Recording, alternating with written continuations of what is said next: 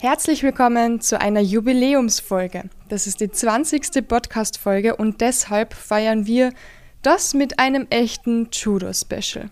Heute gibt es nämlich drei spannende Interviews in einer Folge mit drei wirklich außergewöhnlichen Frauen, die alle zu den Olympischen Spielen nach Tokio fliegen werden. Ich hatte die Möglichkeit, die drei bei der Olympia-Einkleidung im Marriott Hotel am 6. Juli mal zur Seite zu holen und in Ruhe zu interviewen. Und weil ich natürlich nicht das ganze Podcast-Zeug mitnehmen konnte, habe ich meine Fragen extra nochmal eingesprochen, damit das wenigstens in einer guten Qualität zu hören ist. Und die drei Olympioniken, die habe ich natürlich mit einem guten Zoom-Aufnahmegerät aufgenommen. Wir hatten natürlich keinen ruhigen Raum zur Verfügung, deshalb hört man immer wieder ein paar Hintergrundgeräusche. Aber solche Persönlichkeiten bekommt man ja auch nicht jeden Tag vor das Mikro. In dieser Folge darf ich euch die 41-jährige Judo-Nationaltrainerin Yvonne Böhnisch sowie zwei Medaillenhoffnungen vorstellen, nämlich die 23-jährige Niederösterreicherin Michaela Pollares und die 41-jährige Oberösterreicherin Sabrina Filzmoser. Den Anfang der drei macht Yvonne Böhnisch, Sie gewann in Athen 2004 die erste Goldmedaille der deutschen Frauen im Judosport bei den Olympischen Spielen überhaupt. Von 2009 bis 2012 studierte sie an der Trainerakademie in Köln, wurde 2015 im Rahmen der deutschen Meisterschaften als Trainerin des Jahres 2014 geehrt. Nebenbei hat sie noch ein Bachelorstudium im Sportmanagement abgeschlossen und ist seit Anfang des Jahres Österreichs Nationaltrainerin für Frauen und Männer im Judo. Und weil ich weiß, dass Yvonne Böhnisch Kaffee liebt, wollte ich am Anfang von ihr wissen, ob sie in Japan darauf verzichten muss oder vielleicht auf den grünen Matcha-Tee oder den Matcha-Latte umsteigen wird.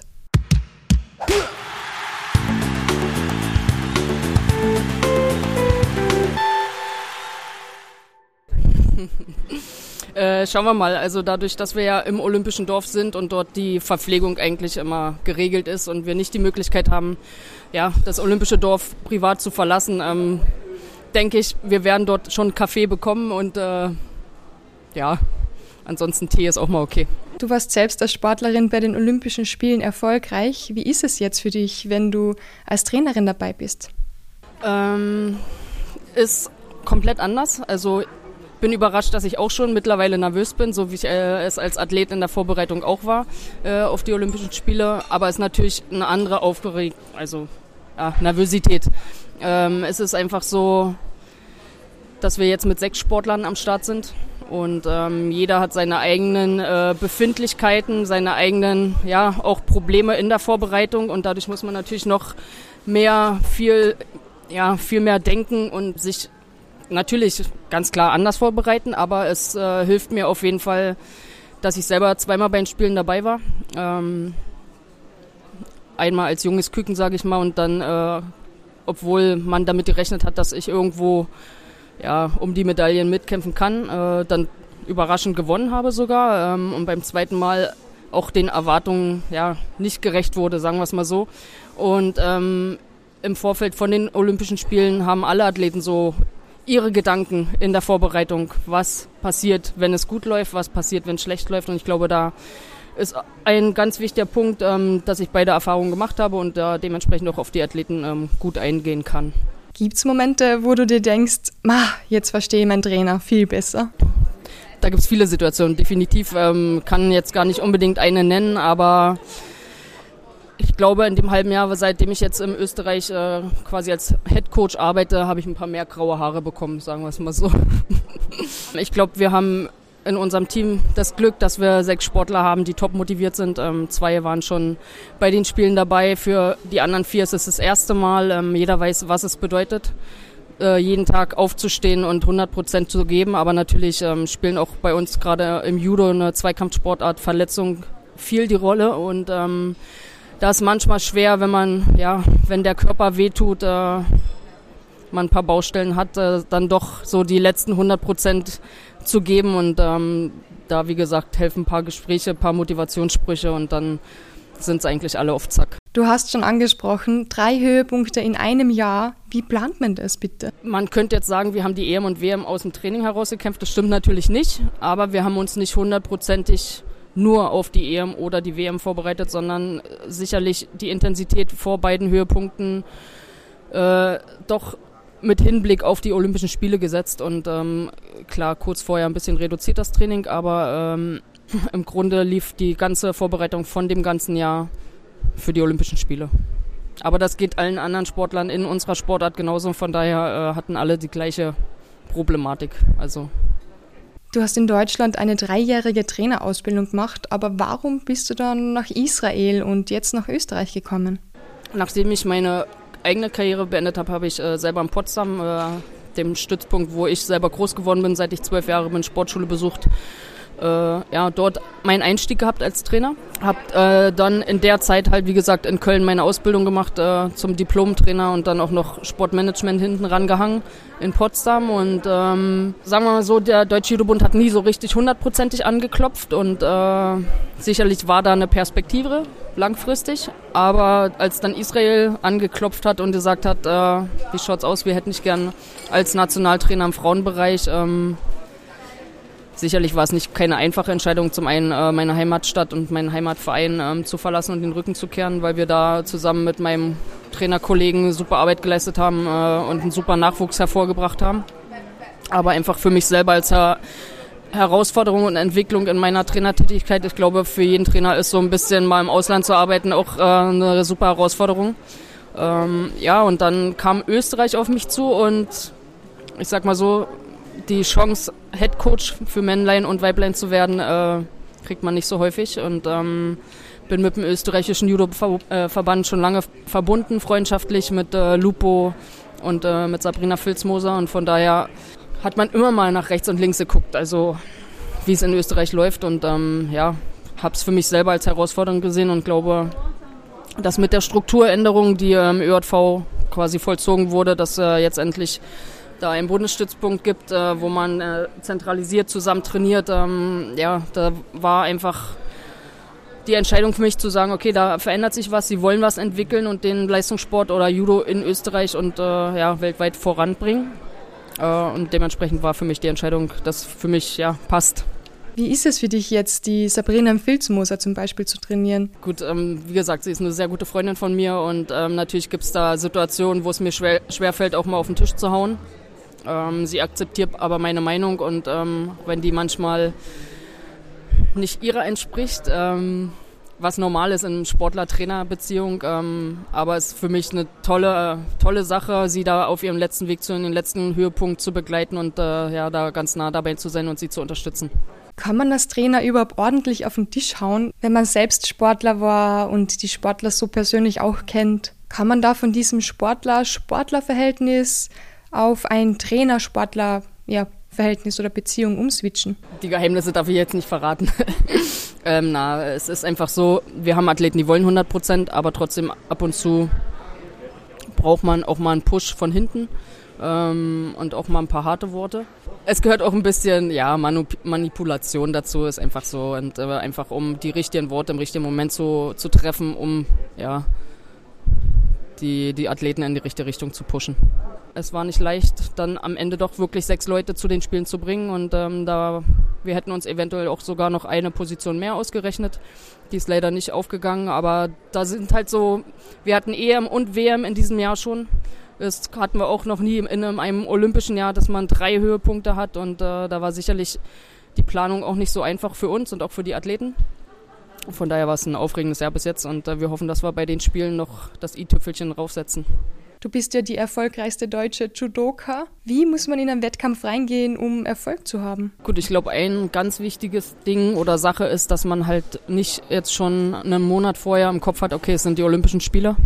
Für manche vielleicht, okay, ist mein letztes Turnier ähm, oder es findet nur alle vier Jahre statt und dass man einfach versucht, das auszublenden und zu sagen, okay, ist am Ende ein Turnier wie jedes andere auch und so wie ich schon gesagt habe, wir hatten dieses Jahr EM und WM, wir hatten schon zwei Höhepunkte, so damit haben wir jetzt den nächsten Höhepunkt sicherlich ist das Flair äh, in, mitten im olympischen Dorf und mit dem ganzen rundherum, der Aufmerksamkeit durch die Medien, ähm, der die die Sportler normalerweise nicht kennen in der Randsportart wie Judo, sagen wir es mal so. Ja, ähm, natürlich kommen da ganz andere Druckbedingungen auf und äh, trotzdem ist es so, dass man sagt, äh, jetzt mal einfach den mentalen Bereich versuchen, sich ja da selber nicht unter Druck zu setzen und ähm, es als normales Turnier zu sehen. Es klingt jetzt ein bisschen äh, einfach oder lächerlich gesagt, aber das glaube ich einer der Schlüsselpunkte. Und ansonsten ja, ähm, hartes Training. Hast du schon herausgefunden, was einen guten olympischen Trainer ausmacht? Ich glaube, als erstes ähm, soll er Ruhe ausstrahlen. Ähm, weil sicherlich ist genau so, wie ich es gesagt habe, äh, zu, am Anfang unseres Gesprächs, es kribbelt bei mir auch schon, aber das darf man natürlich äh, gerade dann an einem Wettkampftag oder in der Vorbereitung die den Athleten nicht spüren lassen und ähm, ich glaube, mir kommt es zugute, dass ich als Athlet schon dabei war. Ähm, sicherlich gibt es erfahrene Olympiatrainer, die schon mehrfach dabei waren, aber ich selber sehe es jetzt für mich jetzt nicht ja, als so große Hürde, ja. Ähm, von daher glaube ich, dass erstmal Ruhe bewahren und äh, ja, dem, den, äh, den Athleten einfach die Sicherheit und das Vertrauen geben, dass, äh, dass wir das packen und zusammen angehen.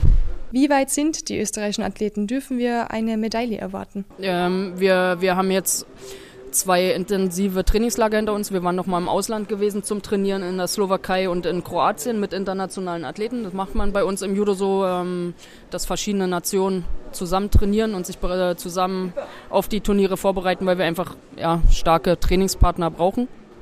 Ähm, haben damit eigentlich ja, die harte Vorbereitung abgeschlossen. Wir haben äh, heute die Einkleidung hier und treffen uns nächste Woche in Linz um ja, zur letzten unmittelbaren Wettkampfvorbereitung, so sagen wir dazu, äh, um nochmal so einen kleinen Feinschliff zu holen, bevor wir dann am Freitag losfliegen. Also ich sag mal, die großen Hausaufgaben haben wir gemacht und jetzt geht es nur noch um ja, die kleinen Dinge. Ja, und alle sind gut drauf. 2008 wolltest du als Sportlerin die Olympischen Spiele in Peking wegen der anhaltenden Menschenrechtsverletzungen Chinas in Tibet boykottieren.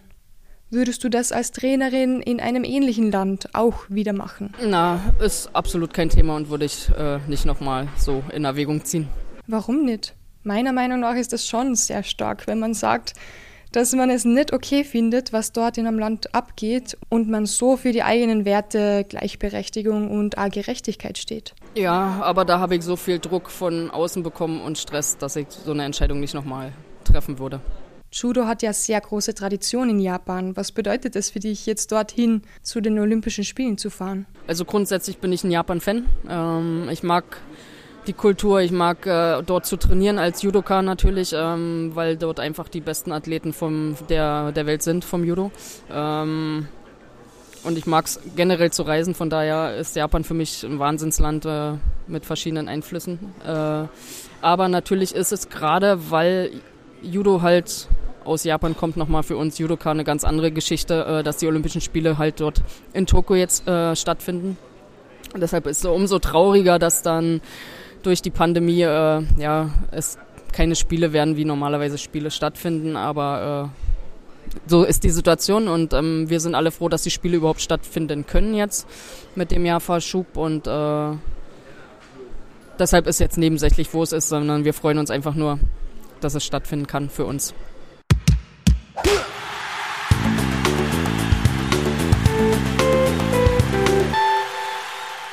Unser nächster Gast ist Michaela Pollares. Sie ist immer gut für eine Überraschung und eine Medaille. Egal ob Olympische Jugendspiele, Europameisterschaft, Europaspiele oder Weltmeisterschaften, überall hat sie bereits eine Bronzemedaille geholt und hofft natürlich auch auf eine Medaille bei den Olympischen Spielen. Und ich wollte natürlich wieder einmal lustig sein und sie fragen, wen sie denn am liebsten mal über die Schulter werfen würde. Außer natürlich Trainingskollegen und Gegner. Und sie hat darauf geantwortet, niemanden, denn sie möchte niemanden verletzen. Viel Spaß beim nächsten Interview. Du möchtest also niemanden über die Schulter werfen. Ich nehme mal an, das liegt daran, dass Judo auch als Philosophie zur Persönlichkeitsentwicklung gesehen wird. Deswegen meine Frage, was hat dich der Sport gelehrt? Ja, für Disziplin, Durchhaltevermögen vor allem, Respekt gegenüber anderen Jetzt erzähl mal, wie groß ist die Vorfreude auf Tokio? Ja, also ich bin richtig gespannt, es wird. Ich meine, trotz Corona wird es wahrscheinlich anders, aber ich freue mich trotzdem schon. Ich war ja schon öfters in Tokio. Wir sind ja mindestens einmal im Jahr dort zwei oder drei Wochen auf Trainingslager.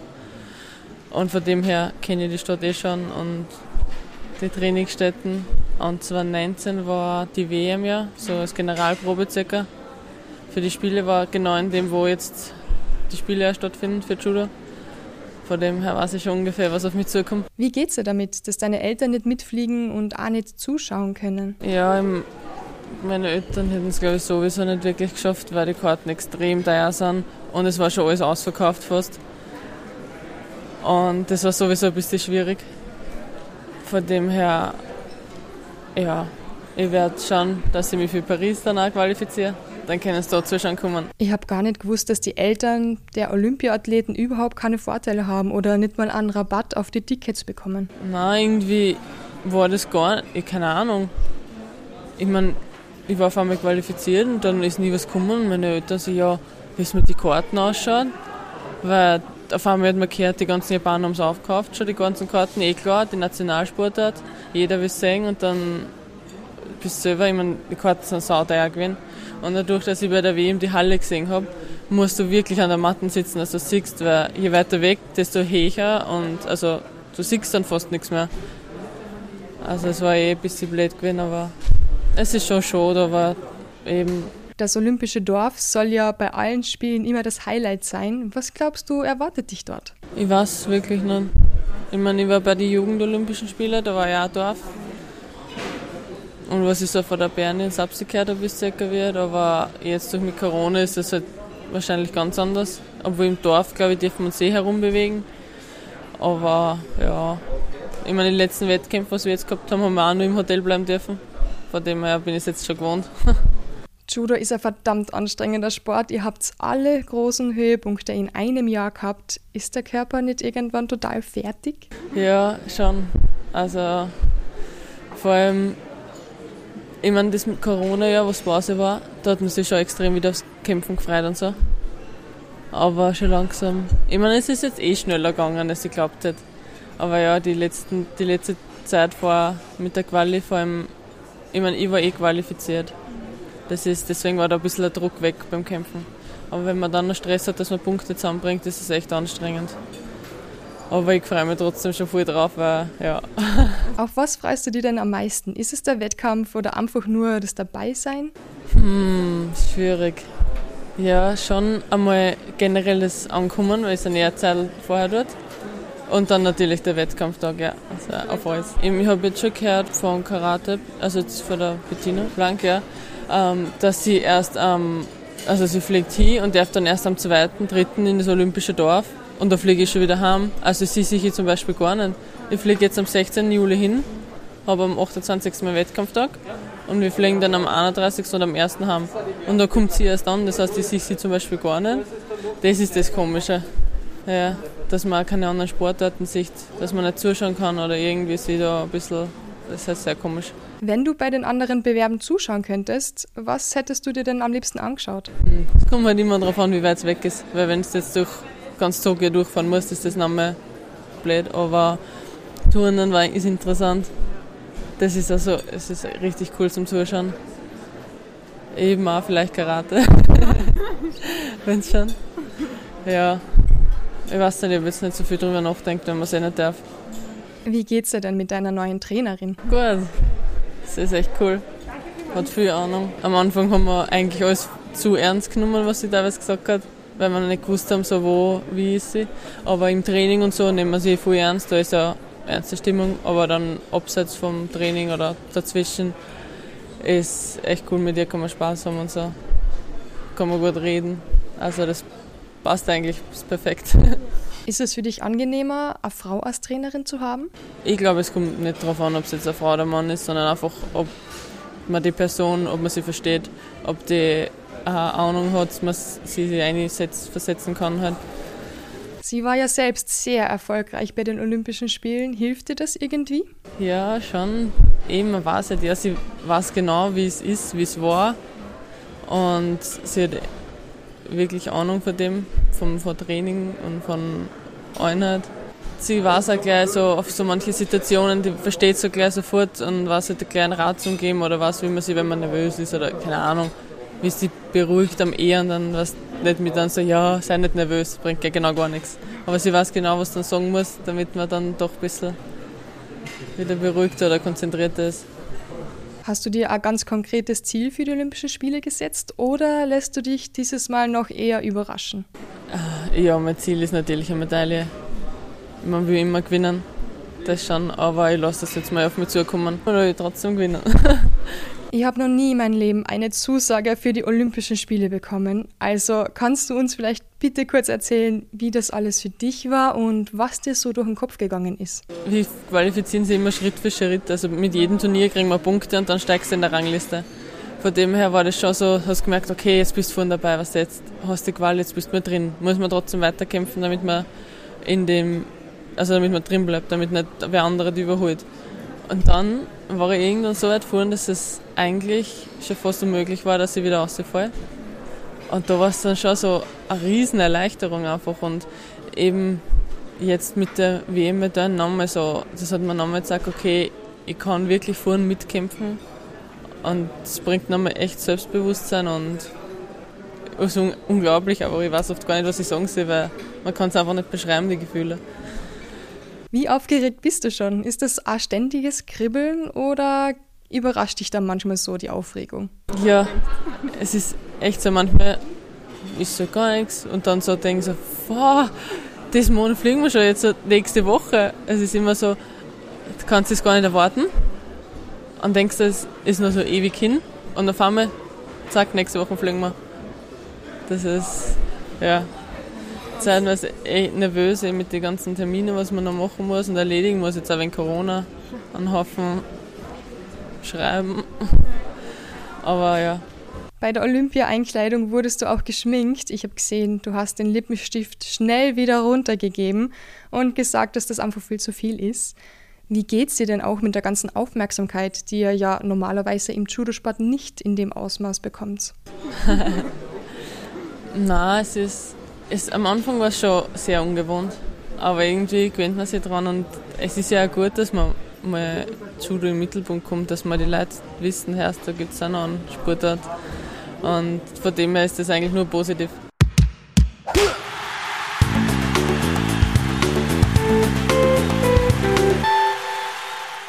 Das nächste und letzte Interview des Tages ist eines von der Kategorie nicht geplant, ist aber so passiert und das war gut so.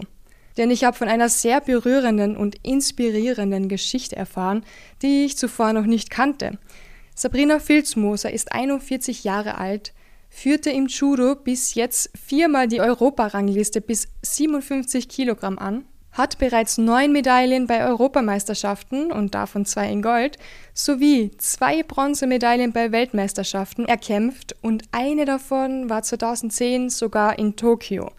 Auch bei den Militärweltmeisterschaften holte sie bereits sechsmal den ersten Platz und das sind jetzt dann ihre vierten Olympischen Spiele. Neben ihren Judo-Erfolgen gewann Sabrina Filzmoser 2016 zum Beispiel auch das mit 254 Kilometer längste und höchstgelegenste Mountainbike-Rennen der Welt in Bhutan im Himalaya. Neben ihrer sportlichen Karriere studierte sie auch Japanologie und International Management, das sie 2012 mit dem MBA abgeschlossen hat. Bei der Olympia-Einkleidung bekamen alle Sportler den gleichen großen grauen Koffer mit den olympischen Ringen und dem Bundesadler drauf. Und Sabrina Filzmoser hat ihren Koffer dann irgendwann suchen müssen, weil sie nicht mehr genau gewusst, wo sie ihn abgestellt hat und alle Koffer haben ja gleich ausgeschaut. Danach ist eine heiße Diskussion über Reisekoffer und nachdem sie ja jetzt schon bei vier Olympia-Einkleidungen dabei war, stellte sich natürlich die Frage, was sie mit den vielen Koffern und der ganzen Ausrüstung eigentlich macht. Herausgekommen ist dann, dass sie bis auf den jetzigen Koffer gerade keinen einzigen mehr besitzt, weil sie alles, was sie bekommt, an zwei Entwicklungsprojekte schickt. Und diese Geschichte bekommt ihr jetzt ganz im Detail exklusiv zu hören. Sabrina, erzähl uns, was passiert denn mit all deinen Koffern nach den Spielen? Ja, also eigentlich, ich habe zwei Entwicklungsprojekte, eins in Nepal, eins in Bhutan oder mehrere sogar. Und mir macht es nicht viel Spaß, dass man ähm, Sachen, die man weniger oft verwendet oder vielleicht sogar nicht mehr braucht, an Leuten oder Sportlern schenkt, die dafür Verwendung haben.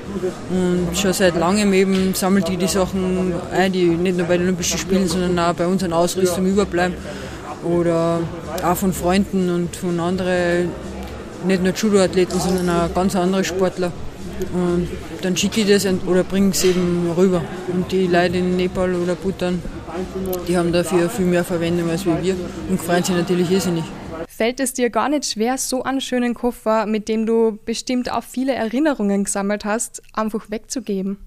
Nein, überhaupt nicht, gar nicht, weil ähm, man, das, das zeigt, dass wir verwenden für ein paar Wochen oder Monate, ist immer noch gut beieinander und ähm, hat einfach so viel emotionalen Wert. Und wenn sich wer anderer äh, dann damit nur mehr als wie du selber und du siehst die Augen, die diejenigen dann haben, dann äh, hat das einen ganz anderen Sinn. Und du weißt genau, boah, ja, die Kinder was damit anfangen. Da geht es jetzt nicht darum, wie viel das finanziell vielleicht wert ist, sondern wirklich, da stecken extrem viele Emotionen oft da dahinter. Und wenn mir andere Sportlerinnen aus dem eigenen Team oder zu denen ich selten Kontakt habe, diese Sachen geben, dann weiß ich, wow, die, die haben sich das echt überlegt. Und äh, ist ein richtig guter Bezug dann auch und ich schicke dann auch gern Fotos von den Leuten, die, die das dann entgegennehmen oder verwenden und mir macht das nicht frei. Das macht nicht jeder. Ja, aber ich glaube, das ist, man kann da, kann da viel davor überzeugen und inspirieren und es werden immer mehr. Und in der Zwischenzeit habe ich schon echt oft ein logistisches Problem, weil das, das Hinschicken oder so wie es jetzt in der Pandemie war, waren halt teilweise der Kathmandu-Flughafen oder Timpo völlig gesperrt und das sind nicht einmal Cargoflüge geflogen. Und da wird es halt dann schon sehr teuer. Und meistens muss man sich dann überlegen, ob man nicht nur Zeit wartet, bis die Flüge wieder billiger sind, beziehungsweise dann dort am Zoll ähm, brauchst du immer die Leute und ein gutes Netzwerk, die das dann auslösen, weil sonst übersteigt das natürlich die Kosten bei Weitem. Aber wir starten dann immer so Sammelaktionen, damit es dann ähm, auch finanziell funktioniert. Wann hast du damit angefangen? Bei meinem ersten Nepal-Besuch, das war 2005, habe ich mir das überlegt, weil da äh, war nicht jetzt unbedingt, da ist nicht nur um Judo gegangen, sondern ich tue dort halt extrem viel Bergsteigen und Radl fahren und ich habe gemerkt, dass die Sachen, die ich halt einfach dort lassen habe, die Leute sich so freuen und mir immer irgendwelche Fotos schicken, dass, das, dass ich das einfach ausbauen wollte. Und das, das richtige Sammeln und dann hinbringen, das, das hat dann eben funktioniert mit, mit der Zusammenarbeit mit dem nepalesischen Verband, mit, mit Judo for Peace und jetzt auch mit der IGF, wo ich dann gemerkt habe, ah, es gibt andere Leute, die machen das in Afrika oder die machen das in, in Pakistan, in Afghanistan und, und das kann man eigentlich viel besser organisieren und so ist es halt dann gestartet. Wie oft fährst du da im Jahr hin oder schickst du einfach alles mit der Post? Ja, eben in, in der Pandemiezeit war es eben nur mit Schicken möglich, zu der Zeit, wo es wieder gegangen ist. Vorher bin ich meistens zweimal jährlich dort gewesen, habe entweder das verbunden mit der ähm, Besuch in, in, verschiedenen Waisenhäusern oder, oder mit meinem Everest Judo Projekt oder in der Monshu Schule, in der Pelkin Schule in, in Bhutan, wo ich dann halt die Kinder äh, Judo gelernt habe, beziehungsweise weiter die Technik verbessert habe, ich was gesagt habe. Ähm, verbunden mit meinen Bergsteiger-Visionen äh, dort, die ich realisieren habe können. Und öfters war ich auch zu einem Mountainbike-Rennen dort und ich habe das immer versuch, versucht, halt dann so logistisch am cleversten wie nur möglich zu lösen und habe die Ausrüstung, die ich halt äh, mitgenommen habe, dann halt mit Übergepäck und Zusatzgepäck bis zu 300 Kilo oft ausbaut und so hat es dann funktioniert.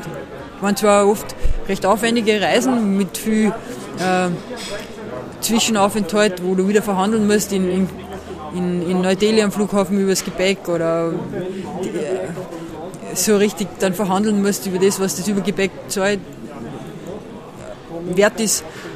Aber bis jetzt hat man das immer in einer Phase nach großen Wettkämpfen recht viel Inspiration geben, dann äh, wieder auf andere Gedanken zu kommen.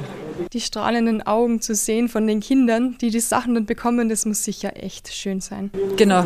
Ja, das ist was viel was Unmittelbareres, weil ähm, natürlich wir reisen überall auf der ganzen Welt herum, haben viele Turniere und sehen viel von Kultur und Menschen, aber du hast halt dann auch einen anderen Zugang, wenn du helfen kannst, wenn du vor Ort mit den Leuten redest und, und, und was sie genau brauchen, was vielleicht äh, wichtiger wäre zum Organisieren oder auch ein großes Netzwerk ausbauen. Alleine schon das, dass du verschiedene Arbeiten dann delegieren kannst an Leute, die, die, die dann mithelfen, dass sie die Einheimischen selber helfen, dass sie, dass sie selber Funktionen übernehmen, dort äh, Trainerausbildungen machen, wieder das Wissen von mir weitervermitteln können oder so Scholarships waren mir auch wichtig für diejenigen Jungen, die, die dann irgendwie angestanden sind und nicht gewusst haben, was machen sie jetzt eigentlich nach der, nach der Schule, nach dem Judo. Es hört irgendwie auf und sie müssen aber äh, einen Beruf ausüben, weil sonst können sie die Familie nicht versorgen. Beziehungsweise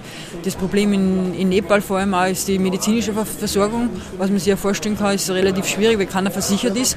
Das heißt, auch die, die Judo-Sportler oder das Nationalteam, die sind äh, nicht medizinisch abgesichert. Die müssen oft im Training, wenn sie sich auf asiatische Meisterschaften vorbereiten, aufpassen, dass sie sich nicht wehtun, weil sie es uns nicht leisten können, die Versorgung im Krankenhaus zu zahlen. Also das ist unvorstellbar für uns.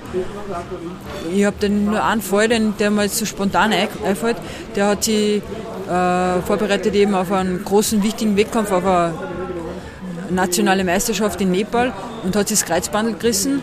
Natürlich unmöglich für den, dass er das finanziert, äh, schnellstmöglich zu versorgen oder zu operieren und habe dann alles versucht, daheim eben mit äh, Ärzten geredet und, und, mit dem Netzwerk, das ich daheim habe, was man da am besten machen kann. Und im Nu ist uns geglückt, dass der dann vor Ort wirklich operiert worden ist und wieder mit Hilfe von Physiotherapie auf die Beine gekommen ist. Und er hat dann zwar keinen Spitzensport mehr ausüben können, aber er hat eine Trainerausbildung gemacht und ist dann auch mit so einem Scholarship nach, nach Japan gekommen und lernt jetzt einfach ähm, jeden Tag in verschiedenen Waisenhäusern in Kathmandu die Kinder Judo. Also das sind so schöne Geschichten, die entstehen und ähm, deswegen habe ich da so eine Verbindung dazu.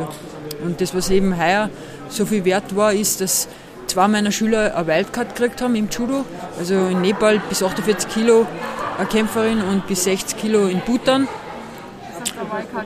Für Judo Olympische Spiele in Tokio. Und das ist, das ist wirklich was ganz Besonderes, weil gerade in, in Bhutan, wo Judo erst so 2012 richtig angefangen hat äh, und 2013 aus bekannt gegeben worden ist, dass äh, Olympische Spiele in Tokio stattfinden werden, da war das so ein Traum, so wie das Vision, wie, wie macht man das am besten, dass man die Kids vorbereitet, dass sie diesen Olympische Spiele irgendwann einmal teilnehmen, Traum vor Augen haben und das auch wirklich dann versuchen zu erarbeiten. Ja. Nicht dann mit 13, 14 Jahren daheim halt äh, arbeiten müssen und äh, wahrscheinlich so schnell wie möglich Familie ernähren und versorgen, sondern es ist wirklich geglückt, dass die halt Zwei davon haben ein Scholarship in, in Hokkaido, im Norden von Japan, von einer japanischen Firma gekriegt.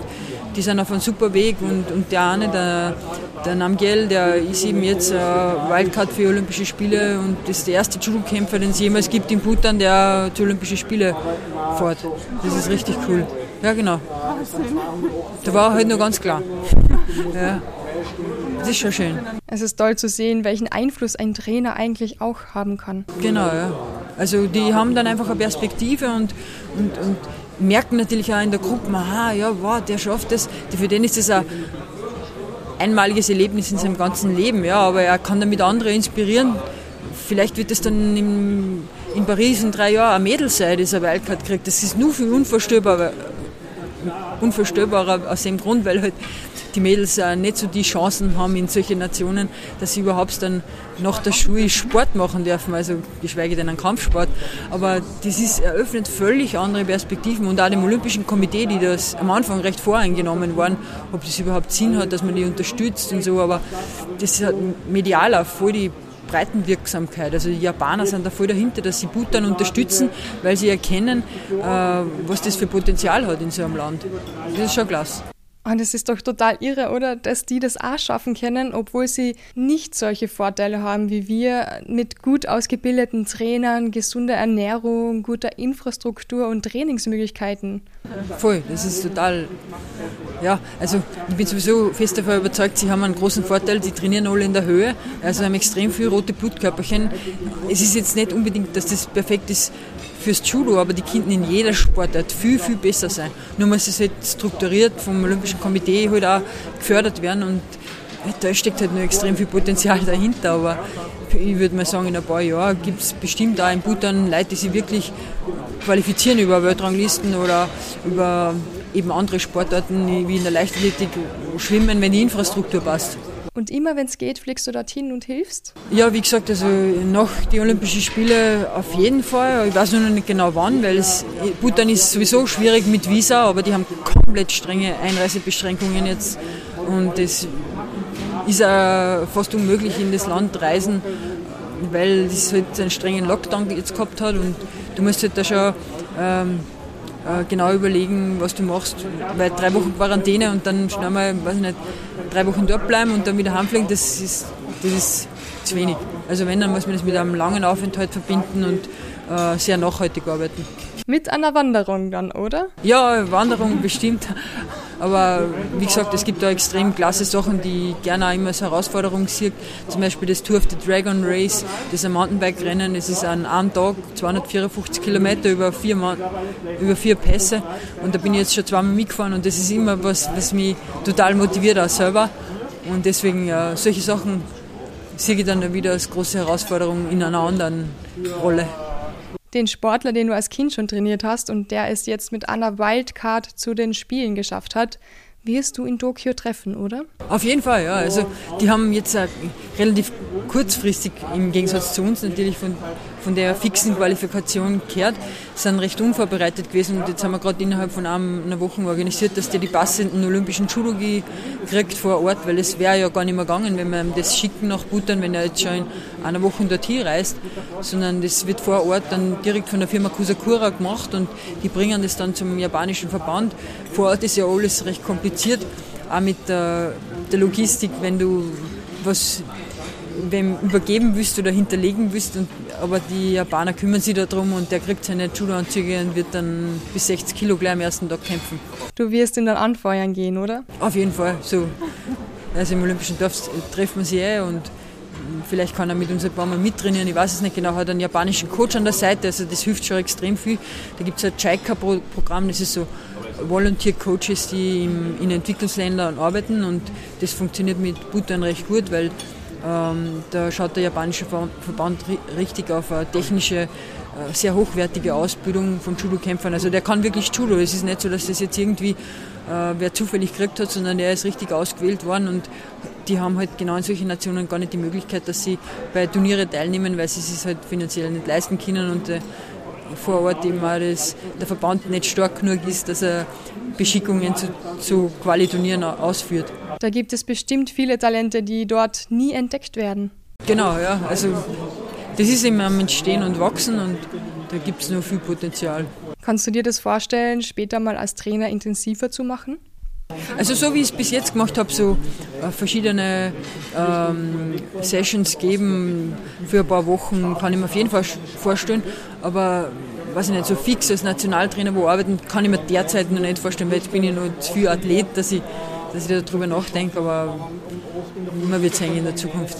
Das ist so schön, dass du das sagst, dass du noch zu sehr Athlet bist, weil das machst du ja doch schon sehr viele Jahrzehnte und brennst immer noch sehr dafür. Ja, aber wenn ich glaube die Einstellung nicht hätte, dann hätte ich jetzt auch nicht meine vierten Olympischen Spiele mit einem sehr hohen Alter erreicht. Also ich, ich denke wirklich vollkommen als Athlet und das, was nebenbei an Entwicklungshilfe oder äh, in meiner Ausbildung passiert, das ist definitiv trotzdem nebenbei. Das ist halt einfach, weil mir das im, im Geist ausfüllt und ich genug Verletzungen habe, damit viel Zeit damit verbringe, dass ich äh, ja, auf andere Sachen auch noch denke. Denkst du auch an Paris? Nein, auf keinen Fall. Also das ist jetzt definitiv mit den letzten acht Monaten so herausfordernd worden für meine Gesundheit erledigt, das Thema. Ähm, Tokio und, und dann äh, schaue ich mir auf, auf alles um, was so nebenbei dann oft ein bisschen zu kurz gekommen ist. Da ist dann wahrscheinlich auch die Familie zu kurz gekommen, oder? Auf jeden Fall, das zum Beispiel. Nein, es äh, gibt für mich immer wieder Herausforderungen, sei es jetzt äh, in, in dem Bereich, wo ich nach Rio mich weiterentwickelt habe. Also ich habe einen Berufspilotenschein gemacht und möchte jetzt einen Berufspilotenschein für einen Helikopter fertig machen. Ja, gibt es genug Sachen. Dann hast du ja noch einiges vor und wir sehen dich bestimmt bald in anderen Lüften, wie den Thomas Morgenstern, der ja auch mit dem Helikopter unterwegs ist und lustigerweise auch in Kärnten, nicht weit von meiner Heimat entfernt lebt. Hörst du öfters in Helikopter fliegen? Ständig. Aber lass uns nochmal zurückgehen zum sportlichen Olymp. Wie siehst du jetzt eigentlich deine vierten Olympischen Spiele im Vergleich mit den ersten?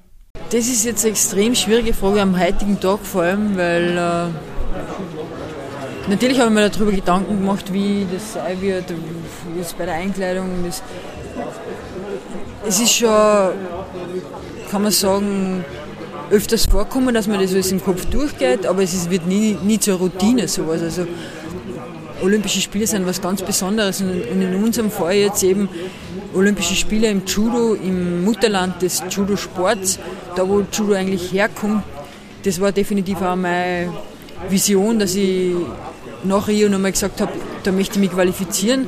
Das ist dann zu einem fixen Ziel geworden und, und dass ich das jetzt halt erreichen habe können, ist was irrsinnig Schönes, aber es ist ganz was anderes, wie wenn du das erste Mal bei Olympischen Spielen dabei bist, da über, überfällt dir das einfach, was da alles passiert und wir Judo-Sportler sind jetzt nicht ständig in die Medien oder umgeben mit, mit tausend Fragen jeden Tag oder irgendwem, der das sogar einteilen muss, äh, wem man was für Interview gibt, sondern das kommt ja bei uns alle vier Jahre, in dem Fall jetzt nach fünf Jahren. Aber ja, das ist vor Ort was Einzigartiges im Olympischen Dorf, gemeinsam mit dem ganzen Team, gemeinsam mit allen anderen Nationen, diesen olympischen Flair und die Atmosphäre zu inhalieren.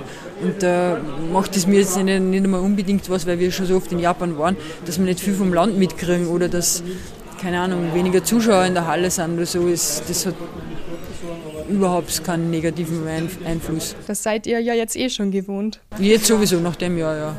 Also wenn ich daran denke, dass ihr bald zu den Olympischen Spielen fliegt, dann bekomme ich Gänsehaut. Legt sich das Gefühl bei dir irgendwann mal? Ja, man hat, man hat genug Zeit, sich zu akklimatisieren und du bist natürlich dann am, am Anfang, wow, mal schauen, wo alles ist, wie man die Wege zum Training, zum Essen, äh, wie das alles abläuft, der Tag, wie der verläuft, dass du dich vorbereiten kannst. Aber du hast genug Zeit, dass du wieder runterkommst und dich aufs Ziel fokussierst und das, das reicht vollkommen aus, damit man da wirklich dann in Top-Form ist und auch geistig einfach das Top-Level abruft. Und wie ist es jetzt für dich, dass du die Yvonne Bönisch, die ja eigentlich eine Konkurrentin, aber auch Freundin, als Trainerin hast? Das ist noch ganz was Spezielles, weil wir sind halt fast gleich alt und wir kennen uns über viele Jahre nicht nur als Konkurrenten, sondern auch als Freunde. Ich habe der Yvonne ihren Weg natürlich verfolgt, sie meinen auch.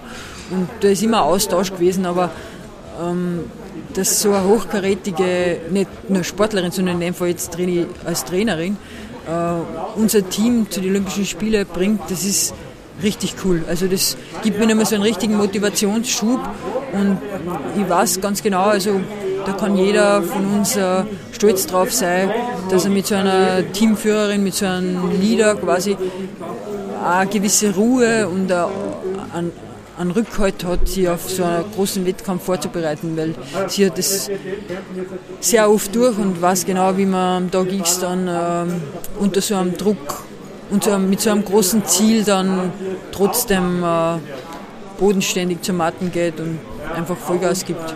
Sie hat ja auch schon eine Medaille bei den Olympischen Spielen geholt. Die nicht Olympiasiegerin 2004 bis 57 Kilo in meiner Gewichtsklasse. Das ist schon was anderes, wenn die Trainerin selbst so erfolgreich war, oder? Ja, klar, wenn eine Olymp Olympiasiegerin der Teamleader ist und, und, das schon mal erreicht hat, wovon alle anderen nur träumen, ist was ganz, ganz Spezielles.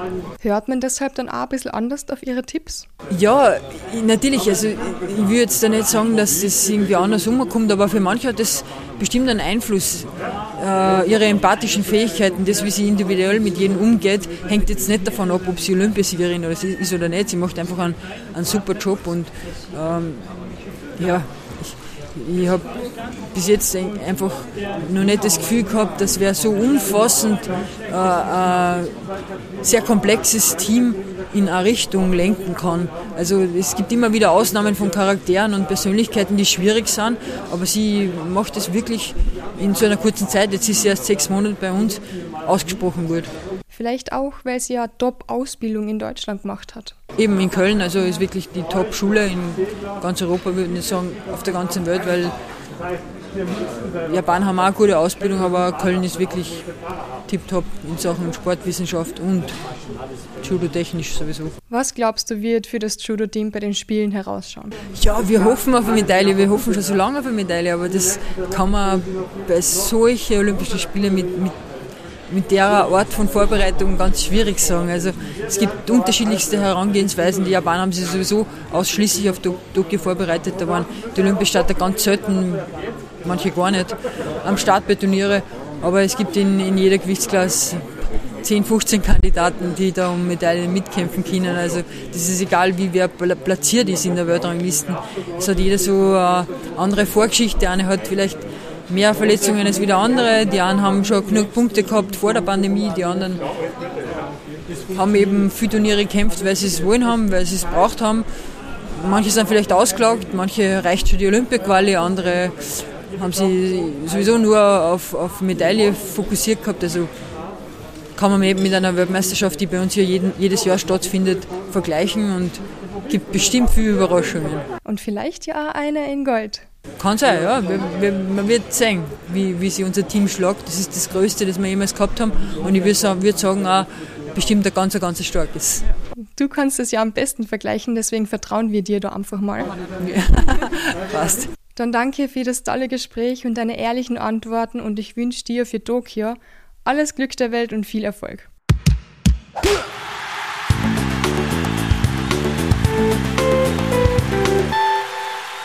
Das war Folge 20. Nächste Woche gibt es noch das letzte Interview mit einem Olympiateilnehmer, zumindest für diesen Monat.